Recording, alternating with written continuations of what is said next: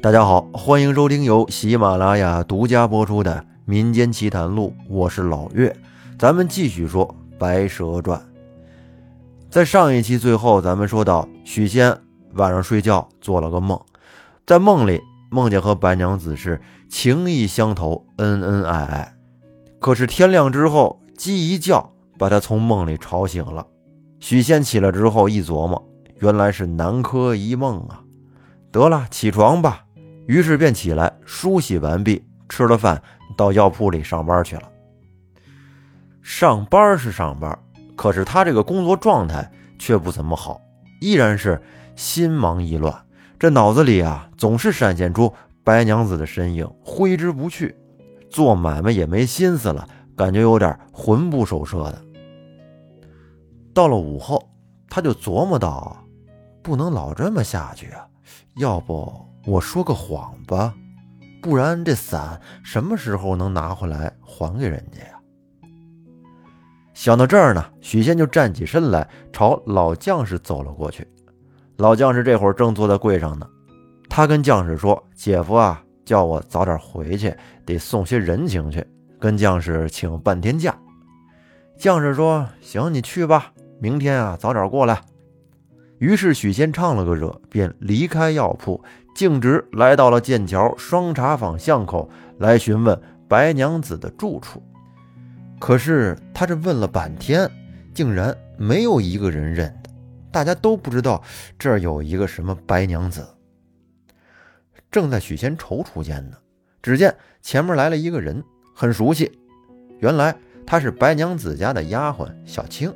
从东边走了过来，许仙上前施了个礼，说：“姐姐有礼了，你家住在何处啊？我要去讨伞。”小青说：“那官人随我来吧。”于是许仙在后面跟着，小青在前面带路，弯弯绕绕走了一会儿，小青停下了，说：“这里便是了。”许仙抬头一看。只见有一所门楼，门前是两扇大门，中间四扇看街格子眼儿，当中呢挂着顶密朱红的帘子，四下排着十二把黑漆交椅，挂着四幅名人的山水古画。这时呢，小青转入帘子内说：“官人，请进里面坐吧。”于是许仙随着小青就进到了里面，只听小青。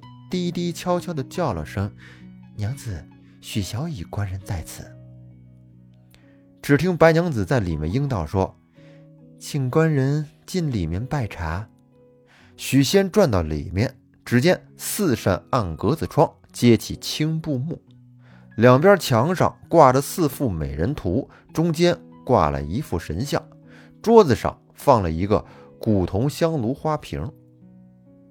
这时。白娘子向前，深深地朝许仙道了个万福，说：“感谢小乙官人最近的照顾，小女子感激不尽。”许仙说：“这点小事何足挂齿啊？”白娘子说：“那稍坐会儿，喝点茶吧。”许仙喝完了茶，白娘子又说：“小乙官人，我准备了几杯薄酒，聊表谢意。”许仙这刚想推辞，说自己喝不了酒。可是这会儿，小青已经把什么菜蔬果品，就跟流水一般的都摆到了桌上。许仙说：“感谢娘子置酒，不当后扰。”于是许仙便跟白娘子一起就喝起了酒。他们饮至数杯，许仙站起身道：“说今日天色将晚，路途遥远，小子告辞回去了。”白娘子说：“官人的伞。”舍亲昨夜转借去了，官人再饮几杯，我这就让人取回来。许仙说：“今天已经晚了，小子得回去了。小乙官人再喝一杯吧。”“呃，不不不，我已经喝好了，多谢多谢。”那既然官人要回，这伞麻烦明日官人再来取一次吧。许仙听完，心里挺高兴。这明天看来还有一次见面的机会，于是便告辞了白娘子，回家去了。到了第二天一早，许仙依然来店里做买卖，可是啊，今天的状态还是那样，魂不守舍的。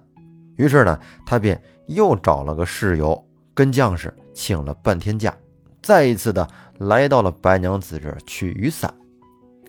到了这儿，白娘子见许仙来了，又准备了三杯酒相款待。许仙说：“娘子还是还了小子的伞吧，不必多扰。”白娘子说：“不着急，小乙官人既然来了，我也安排了，那就略饮一杯吧。”于是许仙只得坐下。那白娘子筛了一杯酒，递给许仙，然后只见他张开樱桃口，露出了一嘴小白牙，用娇滴滴的声音，带着满面春风说：“小官人在上，真人面前不说假话。奴家亡了丈夫，想必和官人有宿世姻缘，一见便蒙错爱。正是你有心，我有意。”凡小乙官人寻一个媒正，与你共成百年姻缘，也不枉天生一对，却不是好。许仙听白娘子说完，自己就琢磨：真个好一段姻缘呀！若是能娶得这个女子，也不枉我来世上一遭。不过我自然是十分愿意，只是有一件事儿我做不了主。因为我日间在李将士家做主管，夜间在姐夫家安歇，虽然有点钱，但是不多，顶多够置办个身上衣服的。我又上哪儿弄钱来娶老婆呀？所以呢，许仙琢磨了半天，跟那儿沉吟不回答。这时，只见白娘子说：“官人为何不回言语？”许仙说。多谢娘子过爱，实不相瞒，只因为身边窘迫，不敢从命啊。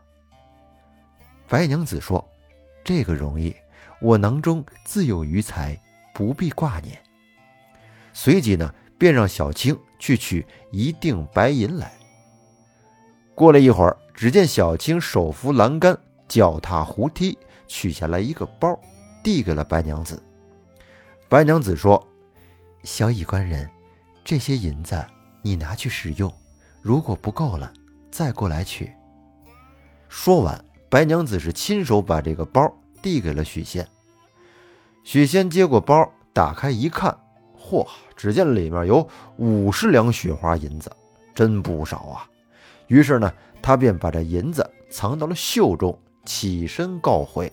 同时呢，小青也把伞还了许仙。许仙接过了伞，和白娘子与小青相别，一径回到家，把银子藏了起来。当夜无话。第二天早晨起来，许仙离家来到了关巷口，把那把名牌伞还给了李将士。许仙呢，又拿了一些碎银两，买了一只特别好的肥鹅、鲜鱼、精肉、嫩鸡、果品之类，提回家来。并且还买了一樽酒，吩咐养娘丫鬟安排整下。那日正好姐夫李牧师在家，把这吃的喝的都准备完之后呢，许仙便请姐夫和姐姐来吃酒。李牧师见许仙请他，真是吃了一大惊啊，说：“这小子今天是有什么幺蛾子吗？平时从来不见他请过我们吃酒啊，今天这怎么太阳打西边出来了？”然后这三个人是依次坐定饮酒，酒至数杯，李牧师说：“嗯，尊舅啊，没事儿，你这这么破费做什么呀？”许仙说：“多谢姐夫，切莫笑话，些许小钱何足挂齿。感谢姐夫姐姐管顾多时，一刻不烦二主。许仙如今年纪长成，现还单身一人。”如今有一头亲事在此说起，望姐夫姐姐与许仙做主，结果了这一生终身也好。姐姐姐夫听许仙这么一说呀，心里就明白了，自己琢磨道：“我说许仙怎么平常一毛不拔，今天难得破费了些银子，原来是想让我们替他讨老婆呀。”夫妻二人是你看看我，我看看你，都没答话。这酒吃完了，三个人就散了。许仙呢，还是自己回去做买卖。又过了两三天，姐姐呀是始终就没搭理许仙这茬。许仙就琢磨到，为什么我请姐姐姐夫吃完饭，他们也不说这事儿呢？是不是有什么别的想法呀？要不然我问问姐姐吧。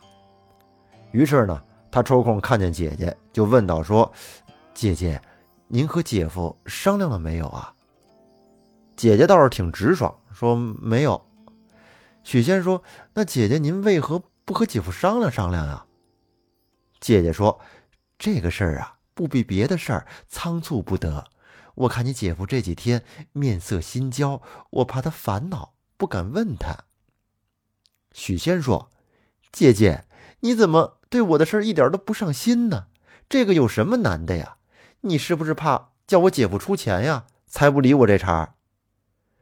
说完，许仙便起身到卧房中，打开自己的箱子，取出了白娘子的银子来，把它递给姐姐，说：“姐姐，你不必推估，这钱不用你们出，只要你和姐夫做主就可以。”姐姐说：“哎呦，我兄弟在叔叔家做主管，原来攒了这么多私房钱呀！这是想拿着钱娶老婆呀？那你先去吧，到时我和你姐夫说。”却说李牧是下班回来之后，姐姐就把今天的事儿跟李牧是说了。她说：“丈夫，前几天许仙请咱们吃饭，你也知道了，他是想娶老婆。今天这给我拿了这么多钱来说这是他的私房钱，如今叫我换些零碎的使用，要不我们就给他把这亲事儿给定了吧。”李牧是听完说：“原来如此啊。”他自己攒些私房钱也好，你把那银子拿来给我看看。于是姐姐连忙把许仙的银子就递给了丈夫。李牧是把银子接在手中，是翻来覆去的看着银子上面凿的字号。他这看了一会儿，突然大叫一声：“哎呀，不好了！咱们全家都得死！”姐姐一听，吃了一惊。忙问道：“说，丈夫，你这是怎么了？这银子有什么问题吗？”李牧是说：“你是不知道啊，数天前少太尉库内封记锁押都没动，又没有地穴进来人，但是不知为何凭空不见了五十锭大银，现今正让临安府提捉贼人，十分紧急，也没有抓到那个人，不知累害了多少人呐。”后来出榜缉捕，写着字号定数，说有人捉获贼人银子者，赏银五十两；知而不守及窝藏贼人者，除正犯外，全家要发边远充军呐！我看这银子与榜上的字号不差，正是少太尉库内的银子。几今捕获十分紧急，正是火到身边，顾不得亲眷。明日若事情败露了，实难分说呀。